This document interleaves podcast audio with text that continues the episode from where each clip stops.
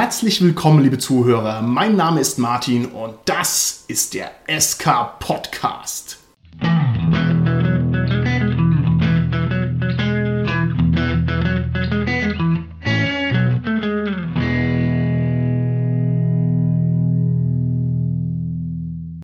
Mir heute im Studio sind meine lieben Gäste, die Tanja, der Carsten und der Dominik. Hi, hier ist die Tanja. Hallo, hier ist der Carsten. Ja, hallo, der Dominik hier. Unser heutiges Thema ist Atmosphäre im Rollenspiel. Aber bevor wir dieses Thema in Angriff nehmen, Moment mal, da passt doch was nicht. Wir haben doch heute einen neuen Sprecher mit im Studio. Dominik, herzlich willkommen im SK Podcast. Hallo. Lieber Dominik, wenn du bei uns im Studio sitzt, musst du unseren Hörern eine ganz kurze Selbstvorstellung geben. Wir wollen wissen, was bist du denn für ein Nerd? Kannst du in drei Sätzen sagen, was du so machst, was so deine Nerd-Leitdisziplinen sind?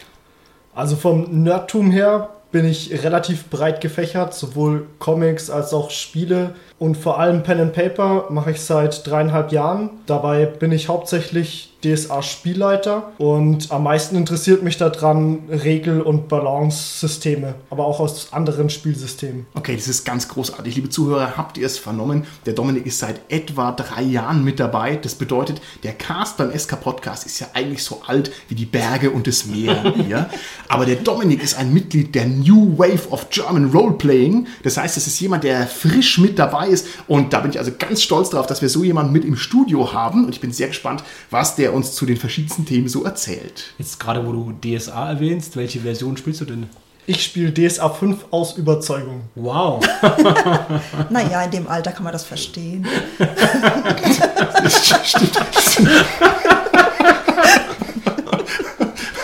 Der wird mich dann in zehn Jahren eine Mail erreichen, ob ich vielleicht so ein paar Folgen noch ein bisschen umschneiden soll. Aber gut, was gesendet ist, ist gesendet. Und was mich auch noch interessiert, du hast Spiele erwähnt, Dominik. So äh, Computerspiele, Brettspiele, was für Spiele magst du gerne? Ähm, Ziemlich viele. Ich spiele auch Tabletop, zum Beispiel Warhammer 40k. Also man sieht schon, der Dominik ist eine Allzweckwaffe, ja. Umfassend aufgestellter Nerd. Großartig, großartig. Malst du auch Figuren an? Ja, Geil, auch auf Auftrag? auch auf Auftrag, aber dauert ein bisschen. Da reißt du dich bitte hinten ein, liebe Tanja, denn Menno. meine Figuren und Malaufträge haben da normalerweise Vorrang. Gut, so viel zur Atmosphäre des Casts vorneweg. Und ich denke, wir müssen mal auf unser Thema zugehen, indem wir ganz kurz versuchen, Rechenschaft abzulegen, was wir denn selber so für Atmosphäretypen beim Rollenspiel sind. Liebe Tanja, wie schaut es bei dir aus? Ist Atmosphäre für dich wichtig oder bist du jemand, der eher Atmosphäre befreit spielt? Ich stehe eigentlich total auf Atmosphäre, aber eigentlich bin ich meistens auch der Atmosphäre-Killer. Nein, das Doch. Enfant terrible der Runde, diejenige, die die schöne Atmosphäre kaputt macht. Interessant, da bist du mir also schon mal sehr nahe. Carsten, wie ist es bei dir? Naja, als Cthulhu-Spieler ist mir natürlich Atmosphäre sehr wichtig. Ja? Die muss nicht immer sein, aber möglichst sollte sie beim Spiel dabei sein. Wenn ich Spieler bin, versuche ich sie zu erzeugen.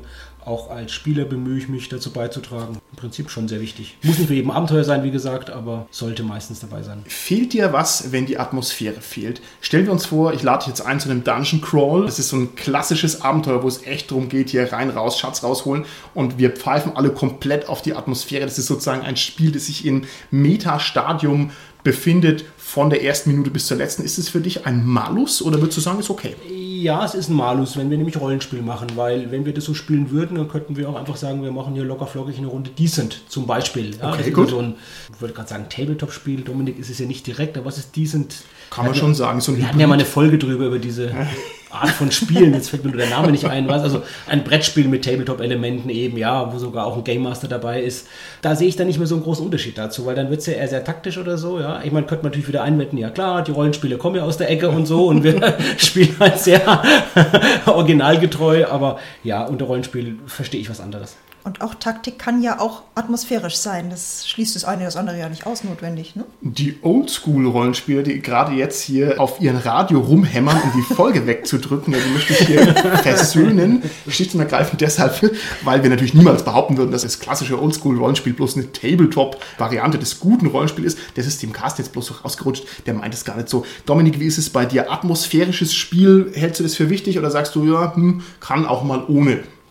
Bei mir ist Atmosphäre immer ziemlich wichtig, wenn irgendwas Besonderes passiert, wenn irgendwas passiert, worauf ein Abenteuer, eine Szene abspielt Aber ansonsten bin ich eher für das lockere Couch-Spiel ohne groß Atmosphäre oder sonst irgendwas. Okay, das heißt also eher der Casual-Spieler, der sozusagen auch ein bisschen die Lockerheit genießt. Das finde ich ja sehr interessant. Ja, das ist richtig. Kannst du mir sagen, wie sich das bei dir in der Praxis dann anfühlt? Also ich stelle mir jetzt ein dramatisches Finale vor, wenn ich es richtig verstanden habe, von einem Abenteuer. Ja? Wie kommst du denn dann plötzlich in ein atmosphärisches Spiel rein, wenn du das vorher nicht gemacht hast? Also es ist oft so, dass ähm, mir die Spieler sehr dabei helfen. Also wenn die Spannung genug aufgebaut wird, dass die Spieler auch immer mehr darauf drängen, endlich den Endgegner ins Gesicht gucken zu können, um ihn dann eben richtig fertig zu machen. Anzunehmen, ja. Okay, das ist toll, dass du das sagst. Ich bin mal ausgelacht worden, wenn ich hier noch eine kleine Anekdote bringen darf, und zwar von einem gewissen Uli Lindner, der mag dem einen oder anderen Rollenspieler bekannt sein. Der war mal vor, ich möchte sagen, knappen zehn Jahren bei mir zu Besuch und da haben wir irgendein Abenteuer aus dem Hut gezogen und da haben wir schön gespielt und dann hat sich das Spiel in eine atmosphärische Spielweise hinentwickelt und ich habe dann gesagt, so, Licht aus, Kerzen an, Musik an. Und das war also so ein drastischer Eingriff, ja, dass also der Uli tatsächlich also mich zu Recht sehr heftig ausgelacht hat dafür, dass ich gesagt habe, jetzt ist Stimmung, gib ihm. Ja. So, aber so macht er das nicht so drastisch, oder doch? Nee, so drastisch machen wir es nicht. Also das ergibt sich einfach meistens, weil ich bin der Meinung, dass wenn die Spieler Atmosphäre wollen, dann drängen sie auch in die Richtung und wenn sie es nicht wollen, dann lassen sie es auch. Okay, also glaube ich, vom Uli ausgelacht zu werden, gibt trotzdem zwei Abenteuerpunkte. Vielleicht mag es ja der Uli kommentieren, falls er die Folge hören würde. Ich vermute aber eine Sache, Martin, dass der Uli vielleicht nicht über die Atmosphäre an sich gelacht hat, sondern über diesen, ja, über diesen krassen Übergang, Auf so wie du es gerade beschrieben hast. Du sagst so, jetzt machen wir aber Atmosphäre, ne? Diesen Impetus, der da quasi so mitgeschwungen war dabei, ja. Du hättest einfach nur die Kerzen ganz langsam und einzeln anzünden müssen. So jedes zehn Minuten eine Kerze, dann langsam die Musik und dann wäre es gar nicht aufgefallen. Und Ne? plötzlich ist es ein Date. Ja. Oh, ist das romantisch. Na gut, okay. Wie schaut's aus bei euch? Habt ihr schon mal ein negatives Spielerlebnis gehabt? Ist bei euch ein Spielabend oder ein Abenteuer schon mal gescheitert, weil das mit der Atmosphäre nicht hingehauen hat? Gibt's sowas bei euch? Ja, wir hatten mal ein Erlebnis, wo wir uns zusammen getroffen haben und alle Mordshunger hatten und uns gedacht haben, wir fangen schon mal beim Kochen an zu spielen. Das hat nicht so gut geklappt. Wir waren zwar dann am Schluss alle satt nach vier Stunden, aber gespielt haben wir nicht mal eine Minute. Das ist ja großartig, dass du das erzählst, weil ich hatte auch so ein ähnliches Erlebnis. Wir haben uns vor vielen, vielen Jahren mal auf eine Burgruine zum Rollenspiel zurückgezogen und hatten dann irgendwie auch so Lagerfeuerchen. Ich hoffe, das ist das erlaubt? Nee, ne? Was? Lagerfeuer? Auf Ja. der Burgruine darfst du nicht machen. Wenn du ein festes Ding hast, also wenn du da einen festen Bereich hast. Ich würde davon ausgehen, dass das ein genehmigter Platz Genau, war mit war- einer Feuerstelle das war drin. gemietet Ja, und für unsere. Hörer, das war eine offizielle Hörerstelle. Das ergänzen wir jetzt Genau. einfach für unsere Hörer. Okay, also, ich war mal zum Rollenspiel auf einer Burgruine, wo eine genehmigte Feuerstelle war und da haben wir also quasi dann in die Vollmondnacht hinein Feuerchen geschürt. Irgendwer hatte tatsächlich ein Hähnchen mitgebracht, das wir dann über dem Feuer gedreht hatten und da haben wir irgendwie Käse geschmolzen und dies und das und das hat also das Spiel auch ganz schön in den Hintergrund gedrängt, weil es halt so cool war, am Lagerfeuer was zu essen. Also, hat auch nicht funktioniert. Das ist süß. Ich hatte mal das Gegenteilige. Wir mussten nämlich Kirschen ableeren. Also meine Eltern haben so einen Kirschbaum, der trägt wie bekloppt. Und da habe ich meine Rollenspielgruppe mal dazu aktiviert. Wisst ihr was, Leute, wir leeren jetzt die Kirschen ab und dabei machen wir Rollenspiel. Und dann haben wir quasi das ganze Rollenspiel mit Essen, Kirschen ableeren und so verknüpft. Also sprich die Kirschen direkt gegessen. Und das hat super funktioniert, überraschenderweise. Was habt ihr denn für ein lahmes Rollenspiel gespielt, wo man nur Kirschen isst? Frag nicht, wir hatten einen Heidenspaß, aber die Bäume haben dann gelebt und so. Es Ja. war sehr witzig. Und außerdem Garrett Box Abenteuer Nummer 1 heißt Kirschenernte. Ja, wenn man alles weiß, weiß man auch sowas. Äh, Lieber Carsten? Wenn ich mir jetzt gerade so eure drei ja, Beispiele anhöre, was Tanja gerade gesagt hat, das ist der Schlüssel dazu. Wenn ich sowas quasi eine, eine Handlung mache, jetzt im realen Leben sozusagen, sei es jetzt am Lagerfeuer sitzen an der Burg oder sei es jetzt das Kochen gemeinsam und es hat überhaupt nichts mit der Abenteuerhandlung, mit der Welt der Charaktere zu tun, dann kann es natürlich die Atmosphäre stören. Wenn ich aber natürlich das Abenteuer genau auch darauf auslege zu sagen, ja, ihr kocht gerade, eure Charaktere kochen gerade zusammen, ja, oder ihr sitzt gerade am Lagerfeuer zusammen, ja, dann erzeugt das eher Atmosphäre. Ja, das kann ich mir auch vorstellen. Das Problem ist nur, dass man dann halt sehr begrenzt ist in seinem Radius, in den die Abenteuergruppe gehen kann. Ja, aber jetzt du als DSA-Spieler, gibt es nicht auch ein DSA-Kochbuch mittlerweile mit schönen Stimmt. Rezepten? Und davon abgesehen, wenn man kocht, heißt das ja nicht, dass man wirklich die ganze Zeit jetzt am Feuer ist. Ich meine, wenn der eine mal kurz austreten geht, das kann ja schon ein eigenes Abenteuer sein. Also nicht wegen dem Austreten, sondern wegen dem Drumherum, ihr versteht. Ja. Tanja, was spielst du für Abenteuer? Kirschen essen und austreten ist bei euch schon Abenteuer. Das sind die DSAler, meine lieben Zuhörer. Da wird also auch noch aus den Kleinigkeiten ein echtes Abenteuer erzeugt. Das kann man nur loben und respektieren. Genau genommen sind das die Powerplischen Plunderspieler. Nein, der Dominik hat schon recht. Der Radius wird natürlich da enorm eingeschränkt, denn wenn ich es jetzt richtig verstanden habe, wenn ich sozusagen das realweltliche Kochen mit dem Rollenspielkochen verknüpfen will, dann habe ich ja irgendwie, keine Ahnung, eine Stunde Echtzeit kochen, in der ich halt im Abenteuer auch noch kochen kann. Also hochgradig schwierig. Müssen wir vielleicht später nochmal drauf zurückkommen. Bei mir ist schon sehr viel gescheitert an schlechter Atmosphäre und zwar normalerweise die Abenteuer, wo die Atmosphäre wichtig sind, das sind die gruseligen Abenteuer. Also jetzt in meiner Spielerfahrung. Und das ist mir ganz oft misslungen, eine gruselige Stimmung herbeizuzaubern. Und das ist also eigentlich in über der Hälfte der Fälle der Fall, dass das mir nicht gelingt, sagen, die Atmosphäre so zu konstruieren, dass das reinhaut. Habt ihr schon mal ein positives Atmosphäreerlebnis gehabt, wo ihr sagt, da hat es mal voll funktioniert, das war super genial? Ja, da weise ich jetzt einfach mal auf Carsten, der natürlich immer super stimmungsvolle Abenteuer macht. Und wenn man sich darauf einlässt, ist man da auch voll drin. Also das sind natürlich dann super Abenteuer, wo man auch sagen kann, da stimmt die Atmosphäre auch total. Man muss sich natürlich auch darauf einlassen. Also wenn man da so einen Blocker, irgendwie diese Blockade reinsetzt, so der Mensch will mich jetzt dazu bringen, dass ich mich grusel, das will ich jetzt nicht, dass der das erreicht, dann ist man dann natürlich schlecht aufgehoben. Ich hatte ein sehr, sehr positives Erlebnis für Atmosphäre. Ich hatte ein Abenteuer, das mit einem Frosch zu tun hat, ich will nicht spoilern, der gestorben ist. Und da haben tatsächlich Spieler das Weinen angefangen. Das ist doch perfekt. Wegen das, einem Frosch. Wegen einem Frosch, der ein Biestinger ist. Ach so, Okay, also ja, okay. ein Zaubertier sozusagen, ne? ein verzauberter Mensch Ein, oder ein, ein Feenfrosch sozusagen. Richtig, ein Frosch mit Seele, das ist doch perfekt. Ich habe auch letzthin das mal gehört, aber ich will jetzt nicht zu sehr ins Anekdotenhafte abschweifen. Und zwar von der Conny, falls sie mir gerade zuhört, die hat mir das so schön erzählt, dass die also auch im Rollenspiel wegen der schönen Atmosphäre so ergriffen war, dass sie also da zu Tränen gerührt war. Toll, habe ich noch nie erlebt, aber das finde ich absolut beneidenswert. Ich habe neulich erst wieder auch Cthulhu gespielt als Spieler und das erste Mal, dass ich wirklich auch in den Traumlanden ein Abenteuer erlebt habe. Und ich fand das super gut, wie der Spielleiter diesen Übergang erzählerisch hinbekommen hat von unserer Welt in die Traumlande hinein.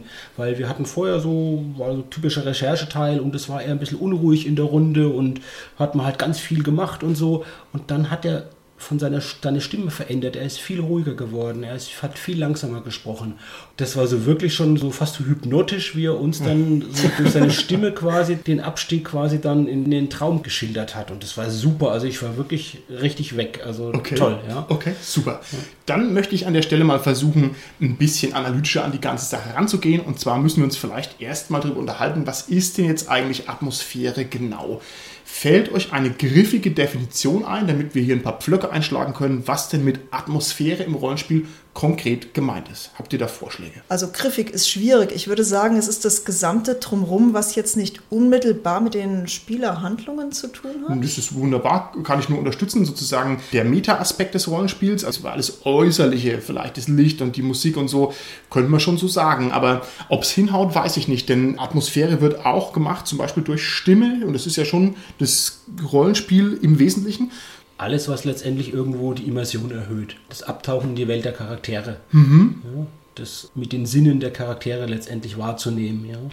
Nur ist natürlich die Immersion was Intrinsisches, würde ich sagen. Also ich kann auch tatsächlich auf dem Frankfurter Hauptbahnhof theoretisch immersiv Rollenspiel spielen, auch wenn die Züge nahe fahren und ich spiele aber trotzdem hier den Feenwald und sowas. Aber es ist viel, viel schwieriger. Ja, natürlich. Okay, ist schwieriger, das ist richtig.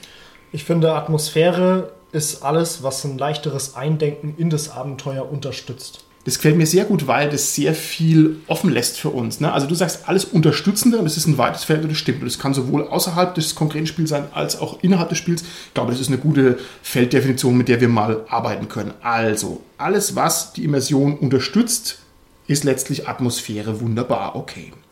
Was soll denn mit einer absichtsvoll konstruierten Spielatmosphäre überhaupt erreicht werden? Also was ist denn das Ziel davon, dass ich sage, ich mache jetzt Kerzen an und ich spiele eben nicht am Frankfurter Hauptbahnhof? Für mich ist das, dass alle Spieler und der Spielleiter auch, denn das finde ich ganz wichtig, dass der Spielleiter mit zu der Gruppe gehört, ein gemeinsames Gefühl dieser einen Situation bekommen. Und vor allem, wenn es extern ist, dann wirkt es ja auch auf alle gleichermaßen ein, wohingegen natürlich die Fantasie bei jedem selber im Kopf drin ist. Das finde ich sehr gut.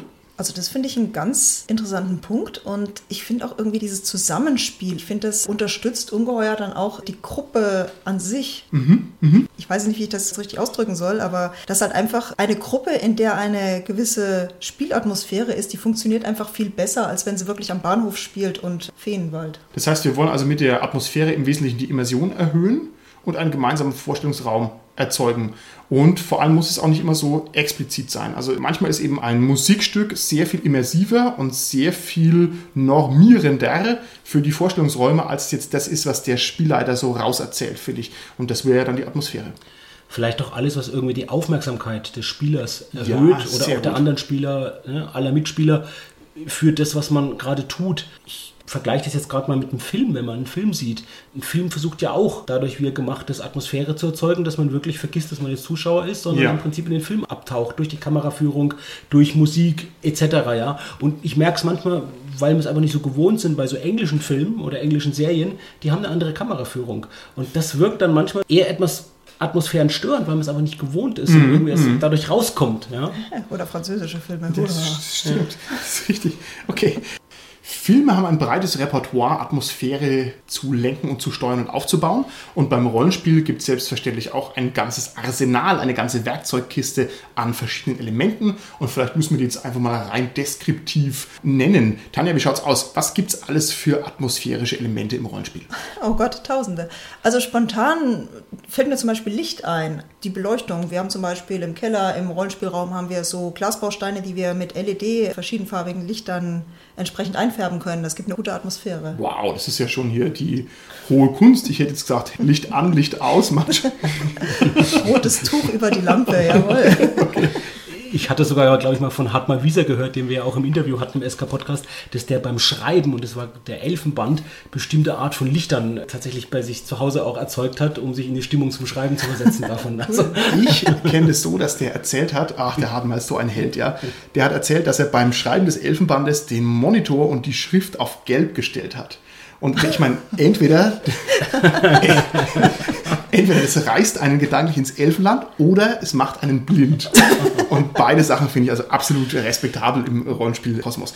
Carsten, sag mir noch ein weiteres Element für Atmosphäre im Rollenspiel.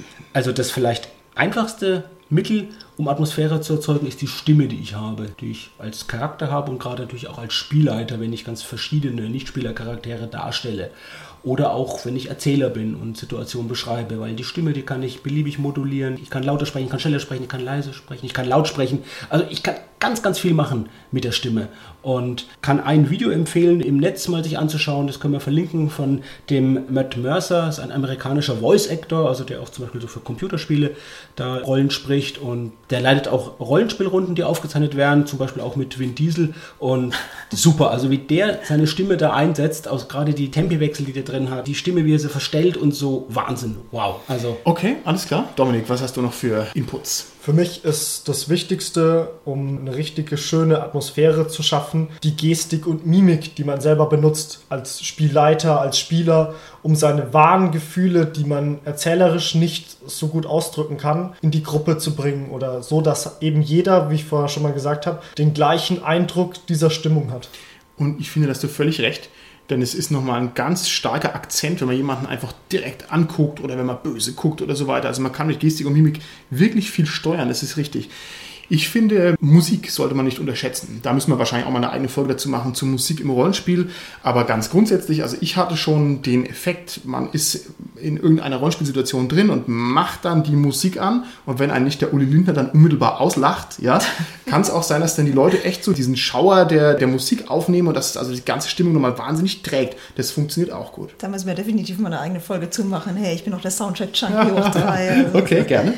Wo du Musik sagst, Martin, Geräusche ist ja auch ein weiteres Element, das man gut einsetzen kann. Ja? Akustik, also gibt mittlerweile auch im Netz, gibt es CDs, gibt viele Webseiten, die das anbieten, wo man ganz verschiedene Geräusche ja, von einem Wald, von einem Meer, einem Zug, der kommt oder so, wo man die einbauen kann. Das sind ja so kürzere Sequenzen, Ja. die man aber auch im Prinzip einsetzt, eben auch um das Spiel dichter zu machen. Ja. Wahlgesänge. Nur bei Seefahrtsabenteuer Tanja nicht immer. Weiterhin ist natürlich noch der Raum, in dem man spielt, ein ganz starkes Atmosphäremittel. Immer mal wieder werden Leute aufgefordert, ihre Rollenspielräume zu zeigen. Und da kann ich also nur von Neid ablassen, was es für geniale Rollenspielräume gibt, wo also Leute mit tausend von Euros hinlangen und, keine Ahnung, ihr eigenes Dungeon-Zimmer aufbauen oder sowas. Also ganz, ganz, ganz toll. Damit kann ich nicht dienen. Wir spielen immer nur am Bahnhof.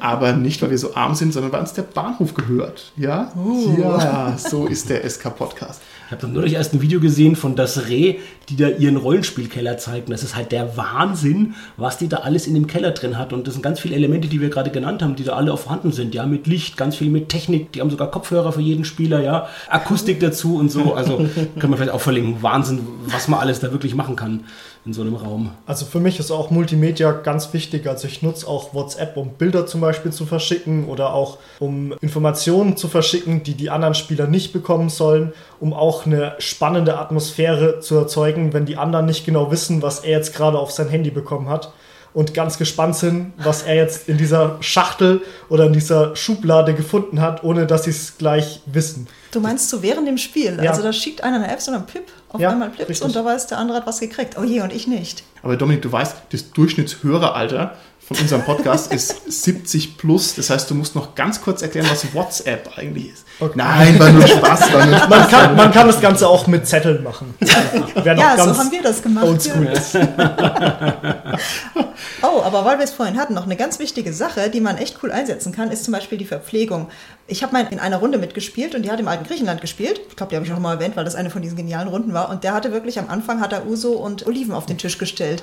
Das war jetzt natürlich nicht unmittelbar zum Abenteuer, hat es gehört, aber es war einfach eine coole Sache, dass du mit Oliven gestartet bist. Ne? Also ich traue mich jetzt nicht zu sagen, Alkohol ist ein atmosphärisches Mittel. Möchte ich jetzt so nicht sagen. Mir ist noch was anderes eingefallen und zwar Poesie. Ich habe auch meinen soliden schwarze Auge-Hintergrund und ich finde, dass manchmal irgendein toller Vorlesetext oder eine tolle sprachliche Darstellung für die Atmosphäre ganz schön was wert ist. Also es ist ein großer Unterschied, ob jemand sagt, da hinten ist ein Turm oder ob jemand sagt, vor dem schwarzen Nachthimmel ragt der Magierturm wie ein grauer Fels aus dem Nichts auf. Also jetzt nur mal als Beispiel. Ne? Ich denke also so ein bisschen eine Grundpoesie ist für die Atmosphäre manchmal ziemlich gut. Stimme ich völlig zu, aber ich bitte zu bedenken, dass man Vorlesetexte nicht vorlesen sollte. ich habe das wirklich, ich habe das bis vor ein paar Jahren gemacht. Bis mir dann eine Freundin oder mehrere Freunde mir gesagt haben, Mensch Carsten, warum machst du das? Und ich habe gedacht, ja, das hat ja ein Autor so gut geschrieben, das kann ich nie so gut selbst wiedergeben, wie das der Autor eben in dieser Poesiesprache geschrieben hat. Aber das ist genauso, wir kennen das alle aus der Schule, wenn jemand ein Referat hält und liest seitenweise das Referat ab, da hört kein Mensch mehr zu, das kann noch so gut ausformuliert sein.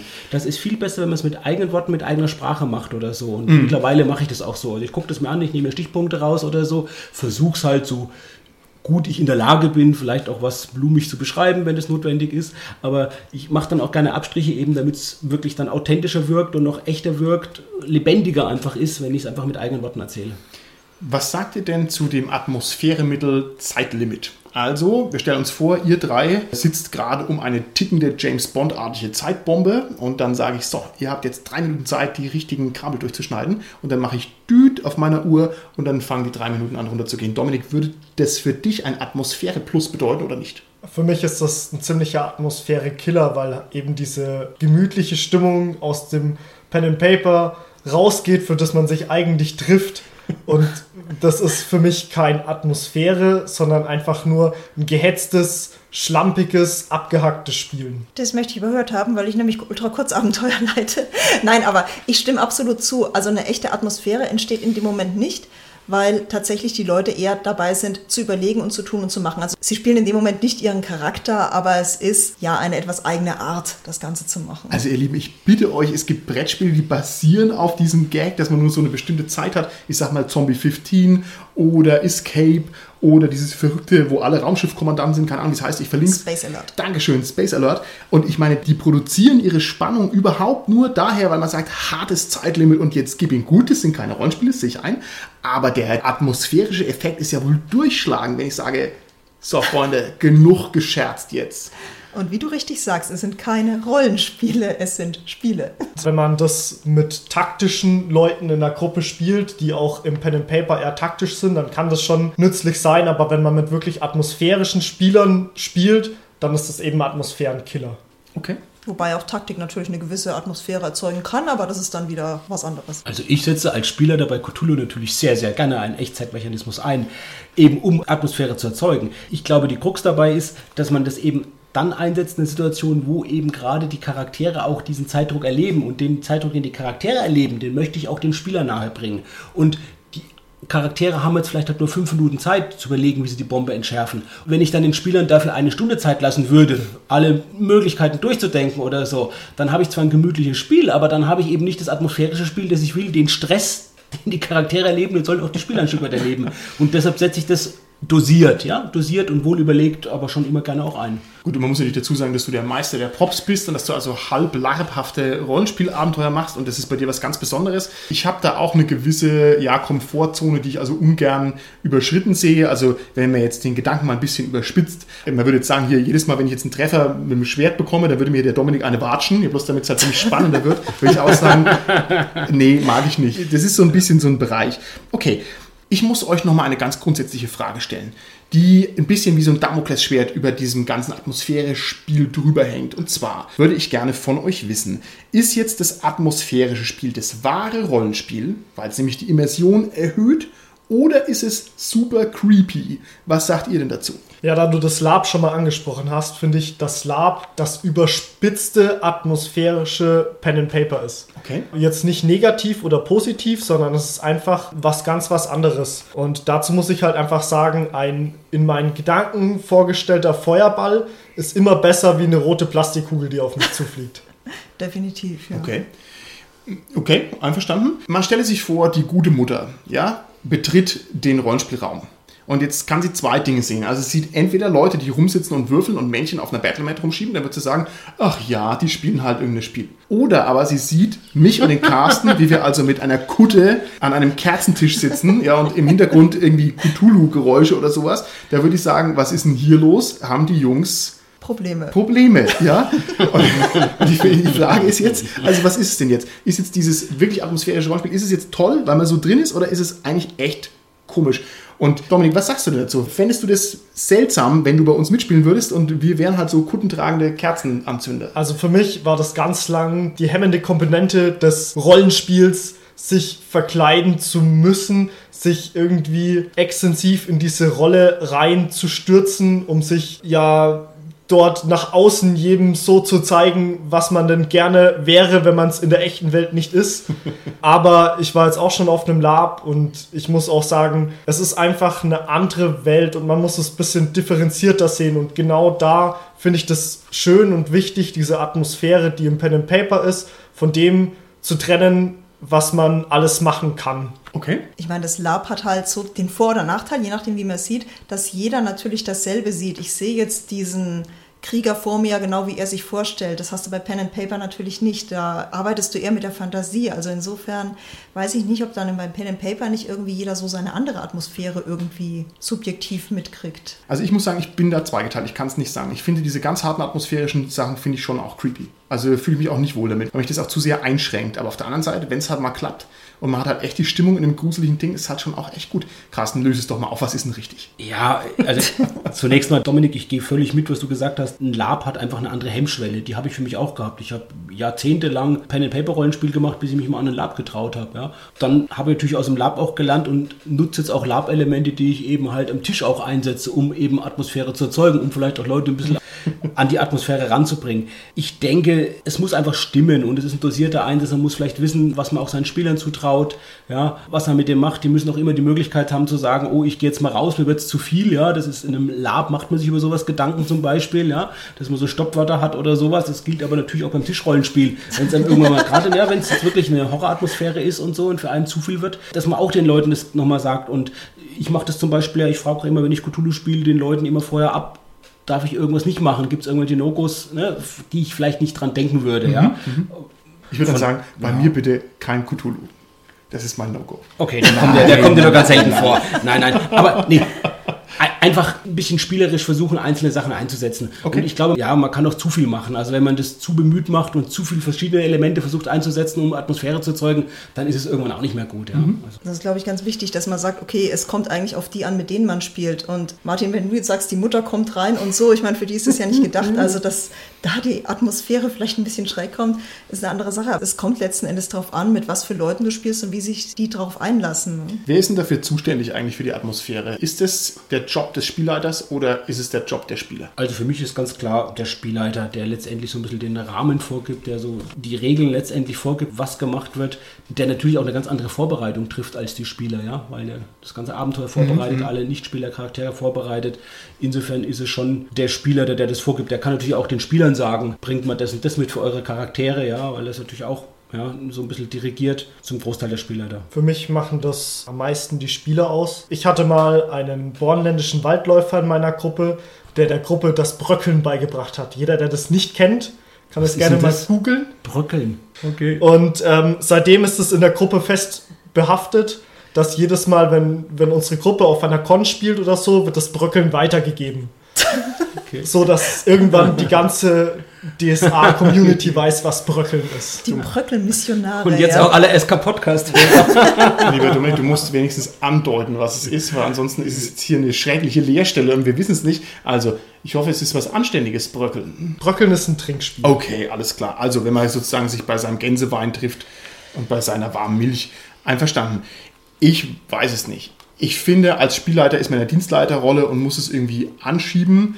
Ähm, aber wenn die Spieler das nicht mitmachen, dann hat man keine Chance mit Atmosphäre. Und insofern ist es wohl irgendwie so ein komplementäres Ding. Ich habe aber auch schon oft den Fall gehabt, dass der Spielleiter auch einfach derjenige ist, der die Stimmung wirklich ja, aktiv setzt. Der muss halt dann mal drauf verzichten, Blödsinn zu machen und auch mal wirklich konsequent drauf verzichten. Und dann läuft es auch. Also der hat schon eine höhere Verantwortung. Ich würde eher sagen, eher der Spielleiter. Aber ich hatte zum Beispiel auch schon eine Runde, wo wir als Spieler Stimmung gemacht haben, weil der Spielleiter keine Stimmung hingebracht hat. Er war sehr technisch und wir haben dann eben halt sehr viel Stimmung, sehr viel Atmosphäre reingebracht in das ganze Spiel. Das ist toll, das kenne ich auch. Und zwar normalerweise ist es so, man spielt irgendwie so einen Würfelkampf-Grind und ich habe auf sowas immer gar keine Lust. Und dann mache ich halt immer aus diesem Würfelgrind ein Rollenspiel nebenher und da macht es dann wieder ein bisschen Spaß. Stimmt, völlig richtig. Okay, ich denke, wir werden an dieser Stelle nicht drum rumkommen, nochmal ein bisschen aus dem Nähkästchen zu plaudern. Also das heißt aus dem Rollenspiel-Alltag.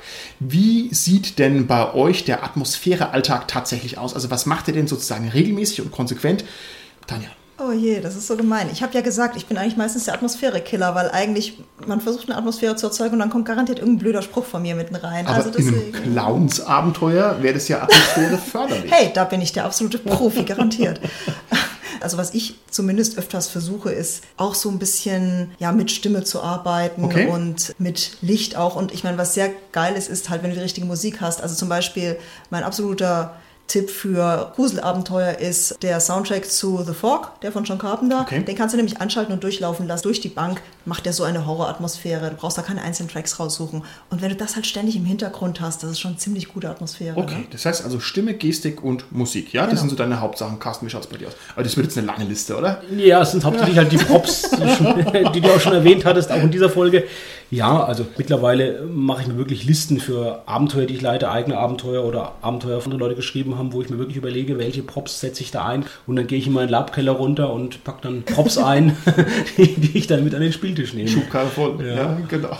Ich packe meinen Rollenspielkoffer und nehme mit. haptische Handouts letztendlich auch noch schaffen für Cthulhu. Okay. Ja. Und Musik, wie Tanja sagt, teilweise. Das ist halt wirklich sehr aufwendig. Das kommt aufs Abenteuer an. Aber gerade die Props, also bei Cthulhu, so diese alten Bilder, die sind ja auch unglaublich stimmungsvoll. Also die finde ich immer ziemlich klasse. Ja, die sind echt großartig. Dominik, wie ist bei dir der Rollenspielalltag? Wie sieht bei dir die Atmosphäre aus? Was machst du da? Also bei mir ist so, ich arbeite eben, wie schon gesagt, sehr viel über Gestik und äh, auch teilweise Schauspiel. Und wenn ich ich sage, meine ich ich und meine ganze Gruppe. Denn ich habe ja schon gesagt, bei mir machen auch sehr viel die Spieler. Und ich sage dann halt auch mal, okay, zeig mal, wie machst du die Tür auf, wie hebst du den Stein auf. Solche Sachen. Das finde ich ja großartig zu sagen, zeig mal, also quasi die Atmosphäre einzufordern, ist ja ein total guter Gag, um das aus den Leuten rauszukitzeln. Und wenn Ja, die das richtig. mitmachen, das ist total klasse, oder? Ja, also ich habe wirklich eine schöne, angenehme Gruppe. Ansonsten benutze ich halt noch Bilder, die ich eben verschicken kann. Ich finde es toll, dass du das sagst mit diesen Bildern verschicken. Das heißt, du machst sozusagen die Atmosphäre nochmal einen Schritt vorher. Also bei mir würde sozusagen Atmosphäre beginnen mit dem Spielabend. Und du beginnst aber noch einen Schritt vorher und schickst dann sozusagen Dinge rum, damit sich die Spieler schon mal ein bisschen darauf einstellen können. Ist das korrekt so? Das ist auch korrekt. Ich mache das auch vorher, schreibe auch kurze Intro-Texte dazu. Wow. Also diese Einleitungen mache ich quasi vor dem Spielabend so dass jeder schon gespannt ist, was passiert. Ich schicke die aber auch während dem Spiel. Also zum Beispiel eine gelungene Probe auf Sinnschärfe zeigt einem einen Ton, ein Bild, das die anderen halt nicht sehen, wenn sie die Probe nicht geschafft haben. Eine Karte, wie auch immer. Fantastisch. Es ist wie Star Trek Rollenspiele, sind nicht schlecht. Ich mache die Sachen auch, die ihr gesagt habt. Also das heißt, ich spreche jetzt hier mit den Senioren, ja, die, also die Senioren uns gesagt, was der Dominik gesagt hat, das muss ich mir erst noch aneignen. Ich denke, mein Atmosphäre Plus kommt daher, dass ich versuche, dass die Geselligkeit in der Gruppe passt, wenn man das zur Atmosphäre mit dazu rechnen kann. Also ich wähle mir sehr genau aus, mit wem ich spiele und ich gucke, dass alle gechillt sind und dass sozusagen der Rahmen passt, dass alle sich darauf einlassen können, dass keiner gestresst ist. Ich glaube, es ist eine gute Grundatmosphäre, um sich dann auf das Spiel im Weiteren einzulassen, egal was es ist. Also auch wenn es dann nicht lustig oder humorvoll ist. So, meine Damen und Herren, jetzt gehen wir tief in die Spielpraxis, die Ärmel hochgekrempelt und auf geht's. Ich sage euch jetzt ein paar Tipps, wie man die Atmosphäre verbessert und ihr sagt mir dazu, was ihr davon haltet, ob ihr da vielleicht noch einen Gedanken dazu habt oder wie ihr das so generell seht. Was sagt ihr zu dem Atmosphäre-Tipp, dass die Gespräche am Tisch grundsätzlich in-game ablaufen müssen, es sei denn, der Hund brennt? Dann kann man spielen, dass man den Hund löschen muss. Das kann auch witzig sein. Oh je, ich würde sagen, es kommt auf die Spielfähigkeiten der Mitspieler an, aber prinzipiell finde ich das eigentlich auf jeden Fall ein wichtiges Element. Unterschreibe ich völlig. Das einzige Punkt, wo ich dann eine Ausnahme machen würde, ist, wenn es wirklich darum geht, auch mal Zeit einzusparen gerade wenn es vielleicht darum geht, irgendwelche Einkäufe zu machen. Also Ja. jeden Einkauf auf dem Markt oder Ausrüstung, den in epischer Breite im direkten Dialog auszuspielen, der geht schnell mal eine halbe Stunde, Stunde, der führt auch schnell dazu, dass die anderen gelangweilt sind, weil er immer meistens nur einer einkauft seine Sachen. Das würde ich auch gerne abkürzen, aber das brauchen wir oft dann gar nicht im indirekten Dialog machen. Das kann man einfach sagen, okay, du warst in der Stadt, was hast du alles eingekauft oder was wolltest du dir besorgen und schauen, ob du es bekommen hast und wir würfeln eine Probe drüber oder so. Okay. Ich sage nur einen Nachmittag shoppen und alle haben Spaß gehabt. Das ist auch eine Frau. Kirschen essen. Kaffee trinken und dann so tun, als wäre es ein Abenteuer gewesen. Dominik, also was ist der Zwang zum Ingame-Gespräch? Ist es mega creepy oder ist es die Wunderwaffe? Also ich habe das sehr oft probiert mit auch wirklich erfahrenen Gruppen, mit Neulingsgruppen. Es klappt eigentlich nie. Ich habe noch nie geschafft, dass ein komplettes Pen and Paper Abenteuer nur in Ingame abgelaufen ist. Denn es hat halt immer irgendjemand irgendeinen Einfall, der halt gerade nicht ins Abenteuer passt und der es deswegen auch Outgame sagt oder sich auch deswegen auch so äußert. Das finde ich auch nicht so schlimm. Ich denke, was ich als Spieler da machen kann und was ich auch tue, ist, ein Spielcharakter spricht ein NSC indirekt an, dass ich dann einfach als Spieler da direkt drauf antworte. Ja, Ja. und das funktioniert aus meiner Erfahrung relativ gut, dass dann auch einen direkten Dialog dann auch dann der fortgesetzt wird von Seiten des Spielers. Ja, nee, aber da habe ich auch eine vergleichbare Erfahrung wie der Dominik gemacht. Ich meine, gerade wenn du Neulinge hast und die sich noch nicht auskennen, dann kommt natürlich erst die Frage, ja, darf ich jetzt das und das sagen und so und das ist dann schon ein bisschen ein Bremser. Aber ich denke mit erfahrenen Spielern, also mit, wenn du wirklich eine Gruppe hast wie deine jetzt, dass die wirklich zusammenspielt, dann kann man wahrscheinlich schon ganze Abende so verbringen. Also ich muss sagen, das ist die absolute Wunderwaffe in meinem Arsenal und ich hau da auch auf den Tisch und sage, so Freunde, ab jetzt nur noch in-game. Und es funktioniert gut und es ist sozusagen ein Zaubertrick, das von jetzt auf gleich ist das Rollenspiel sehr viel atmosphärischer und es funktioniert normalerweise immer gut. Kleinere Ausrutscher sind dann gar nicht so schlimm, man muss es ja auch nicht den ganzen Abend durchhalten, aber mal so eine Stunde mal durch ist super. Und der Spielleiter, also ich darf selbstverständlich zusammenfassen, paraphrasieren, aber doch die Spieler nicht. Also bitte. Und ich mache das auch noch vom Spieltempo ein bisschen abhängig, wie der Carsten auch schon gemeint hat. Wenn man jetzt irgendwas zusammenfassen will, dann gehe ich da auch nicht so detailliert rein und spiele dann eben auch nicht alles aus. Aber das machen bei mir eben die Spieler auch ein bisschen fest, wie detailliert sie das haben möchten. Wir hatten auch schon ganz detaillierte Sachen, die dann eben auch ganz genau ausgespielt wurden mit jeder Gestik und Mimik. Und ich finde es auch teilweise ein bisschen schwierig. Also wenn man zum Beispiel jetzt, keine Ahnung, wirklich das Feilschen ausspielt und der Spieler kann halt einfach nicht feilschen. da geht es halt dann tatsächlich das öfters stimmt halt schief, ne? wirklich, da hast du halt echt recht. Vor allem dieses Fendelalter-Sprech, ja, man meint ja, Bitte wie? Zentelalter-Sprech? also ich bitte euch, Fendelalter ist doch ein gängiger Begriff in der Szene, ja. Nee. Das ist die Mischung aus Fantasy und Mittelalter, das ist dann so... Fentelalter. Fendelalter, natürlich. Ja, das ist so, oh, euer Gnaden, ihre Hund ist weggelaufen und es wirkt so ein bisschen mittelalterlich, aber ist natürlich totaler Quatsch. Ja, manche Spieler tun sich damit tatsächlich schwer und wenn man es ihnen natürlich aufzwingt, ist es blöd. Ne? Das wäre sozusagen der nächste Level gewesen, den ich euch vorgeschlagen hätte.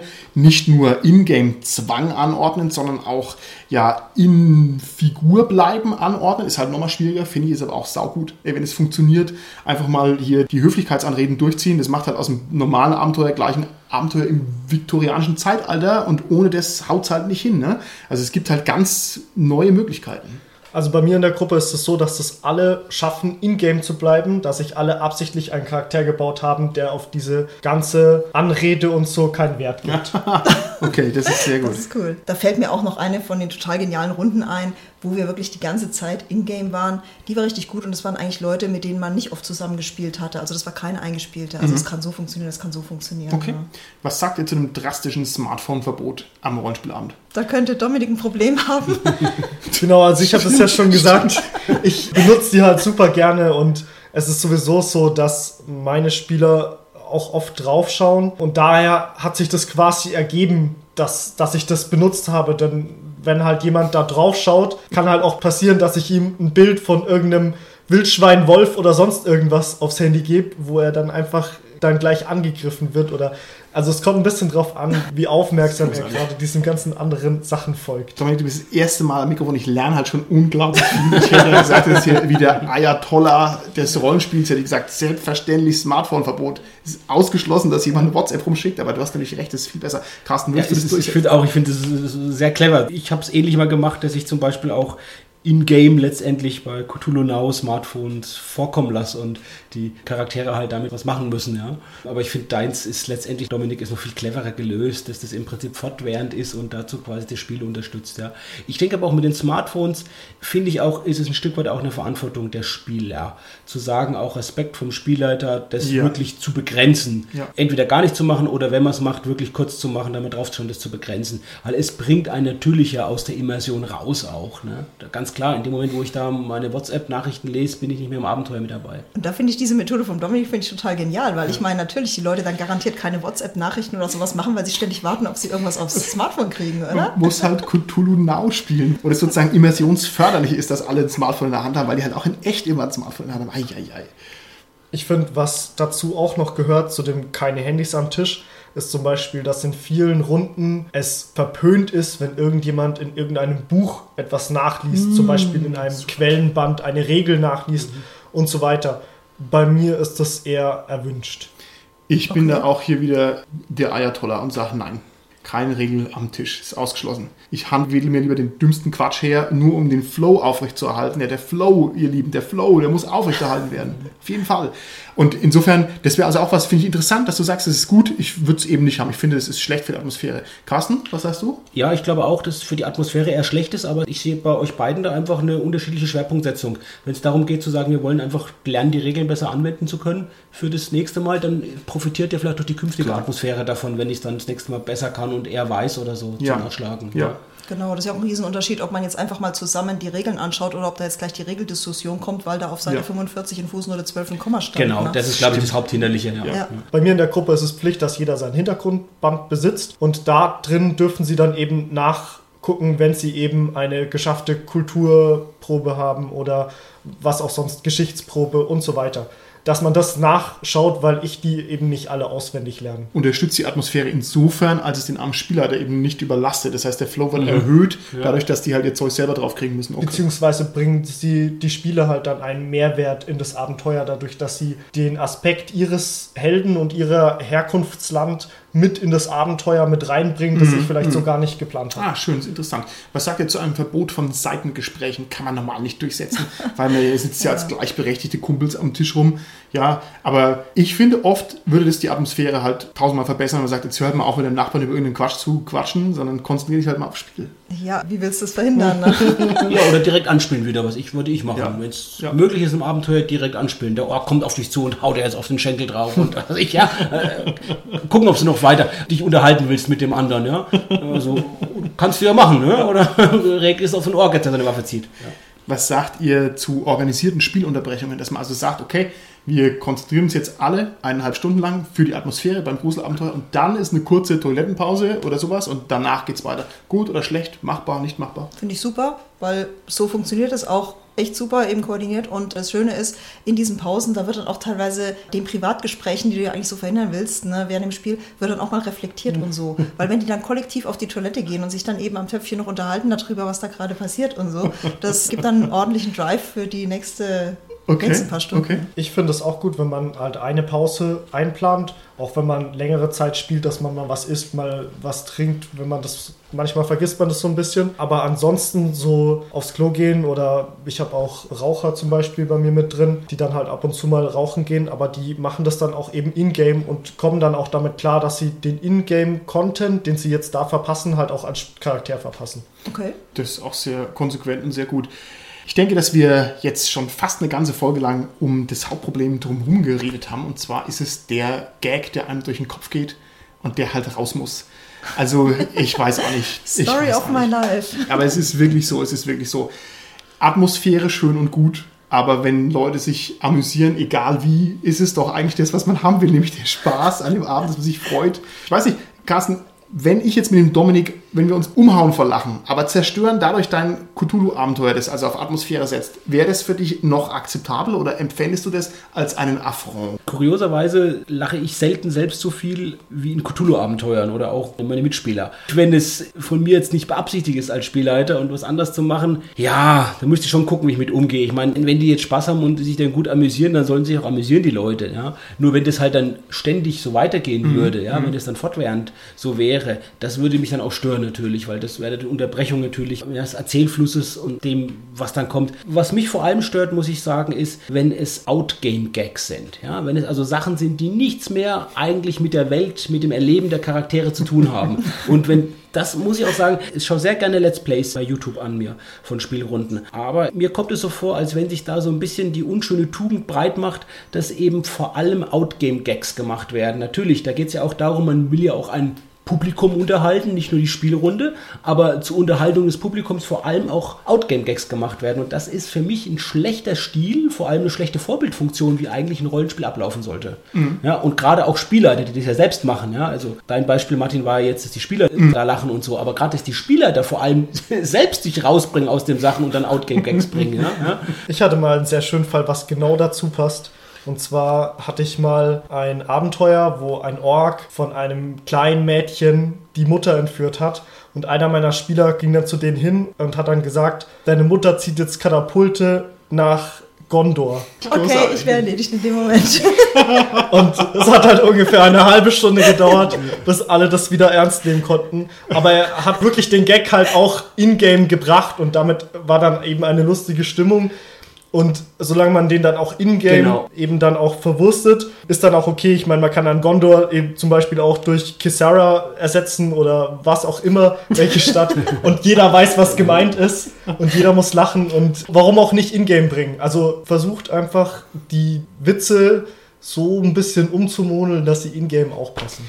Okay, also ist nicht großartig, auch weil ich jetzt schön drüber lachen musste. Ne? Ich weiß nicht, wirklich gefallen tut es mir eigentlich nicht. Ich finde, ein auf In-Game getrimmter Meta-Gag bleibt ein Meta-Gag. Ich habe die königlichsten Runden schon erlebt mit disziplinierten Runden, die das drauf hatten, zwischen Stimmung und Outgame-Gag einfach problemlos hin und her zu springen. Das heißt, man ist in einem gruseligen Abenteuer drin, irgendjemand macht einen total dämlichen Witz, alle lachen herzlich und die sind dann in fünf Sekunden wieder in der gruseligen Stimmung drin. Das geht tatsächlich. Wenn alle da mitziehen, das läuft und ich finde, das ist ein bisschen der Königsweg, aber halt auch nur deshalb, weil ich mir halt das Gealbere auch nicht verkneifen kann. Also ich, so sehr ich das auch möchte. So, wir müssen noch einen Blick werfen auf das größte deutsche Rollenspiel. Katzen im Weltall ist leider noch Platz 2. Nach wie Aber vor es ist wächst, es, es wächst. es wächst. Nach wie vor ist noch das Schwarze Auge das größte Rollenspiel. Da gibt es ja auch bald Katzen. Echt? Ja, Erzähl. die schwarze Katze. Was? Kommt jetzt als Rollenspiel raus in Aventurien. es gibt ein Katzenrollenspiel, das haben die von uns wahrscheinlich, ne? Ja. Also ich war auf der Aschaffenburger Con, wo das eben vorgestellt wurde, habe mir aber leider den Vortrag nicht anhören können, aber es spielt wohl in Havanna und es wurde von allen Leuten, die in dem Vortrag waren, sehr gut angenommen. Warum nicht? Ist mal was Neues, okay. Gut, wollte ich jetzt gar nicht drauf raus, wenn ich ganz ehrlich bin. Ich wollte eigentlich So kann es gehen. in eine ganz andere Richtung, aber meine ist jetzt viel schlechter. Das macht nichts, ich äh, sag's einfach trotzdem. kann es sein, dass das schwarze Auge eine ganz eigene Atmosphäre dadurch hat, dass es so eine belastbare Weltendarstellung mitbringt. Also wir können ja das schwarze Auge jetzt auch austauschen gegen irgendwie, keine Ahnung, Perry Roden oder was weiß ich, Battlestar Galactica, also diese sehr extensiv beschriebenen Welten. Ist es ein Atmosphäre Plus? Dass man sagt, ich spiele in einer Welt, wo ich einfach so viele implizite Annahmen habe, dass ich in eine Stadt reingehen kann und kann sagen, oh, hier treffe ich bestimmt einen Geweihten, bla bla bla. Und das stimmt dann. Also ist das ein Mehrwert an Atmosphäre? Für mich auf jeden Fall. Mir fehlt es in vielen anderen Systemen, dass die Welt so gut ausgearbeitet ist, dass ich mit jedem auf der Welt spielen kann, der dasselbe System spielt und in jeder Stadt dasselbe vorfinde, weil es eben schon von vornherein festgelegt ist. Und das bringt einfach mir sehr viel Sicherheit, weil ich sagen kann, okay, wenn ich irgendwas brauche, wenn ich irgendwas haben will, dann kriege ich das aus irgendwelchen Büchern raus. Und das hilft mir einfach als Spielleiter auch diverse Lücken zu füllen. Ja. Und es gibt beim Schwarzen Auge, wie bei anderen dicht beschriebenen Welten, auch zum Beispiel eine eigene Ikonografie. Das heißt, ich habe ganz viele Cover auf den Abenteuer, ich habe ganz viele Bilder in den Abenteuern drin und das ist natürlich auch ein Atmosphäre Plus, obwohl es jetzt nicht so unmittelbar im Spiel was bringt, sondern auch eher so zwei Schritte davor noch ist. Für mich sind es bei Aventurien eher so kleinere Sachen, das Lokalkolorit, viele inaventurische Begriffe, die wirklich auch das stimmig machen, ja, mhm. die man schön auch gerade wieder so im Erzählen einfach ganz gut anwenden kann, wenn man was beschreibt, auch Spielleiter jetzt. Okay, gut. Ja.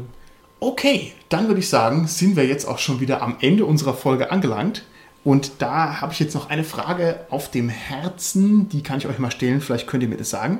Wenn man sich ein Rollenspiel kauft, dann hat man da ganz viele Regeln zur Charaktererschaffung, ganz viele Regeln zum Kämpfen und ganz viel Weltenbeschreibung und so weiter. Wieso liegt nicht jedem Rollenspiel ein Kapitelchen bei Atmosphäre-Regeln? Wieso gibt es kein Kapitel, wie stelle ich in einem viktorianischen Rollenspiel eine viktorianische Atmosphäre her oder in einem Horror-Rollenspiel eine Spannung? Wieso ist das nicht überall mit dabei? Also es gibt es ja schon, nur es gibt es halt eben nicht als Regel, sondern es gibt es eben als Spielleiter-Tipps. Ja, wie man sowas eben darstellt. Es lässt sich halt nicht verbindlich festschreiben, als Regel zu sagen, das musst du jetzt so und so machen und es gibt nur diesen Weg. Regeln sind ja deshalb Regeln, weil sie eindeutig sind, ja, weil, weil sie ja, eine Lösung zulassen. Ja, wenn, wenn die Waffe hat, so hat jetzt was ich, ein Schwert hat 1W6 plus 4 Trefferpunkte, dann hat das 1W6 plus 4 Trefferpunkte. Ja, da ist das eindeutig, da kann man nicht viel daran rummäkeln. Jetzt schüttelst du den Kopf, Dominico.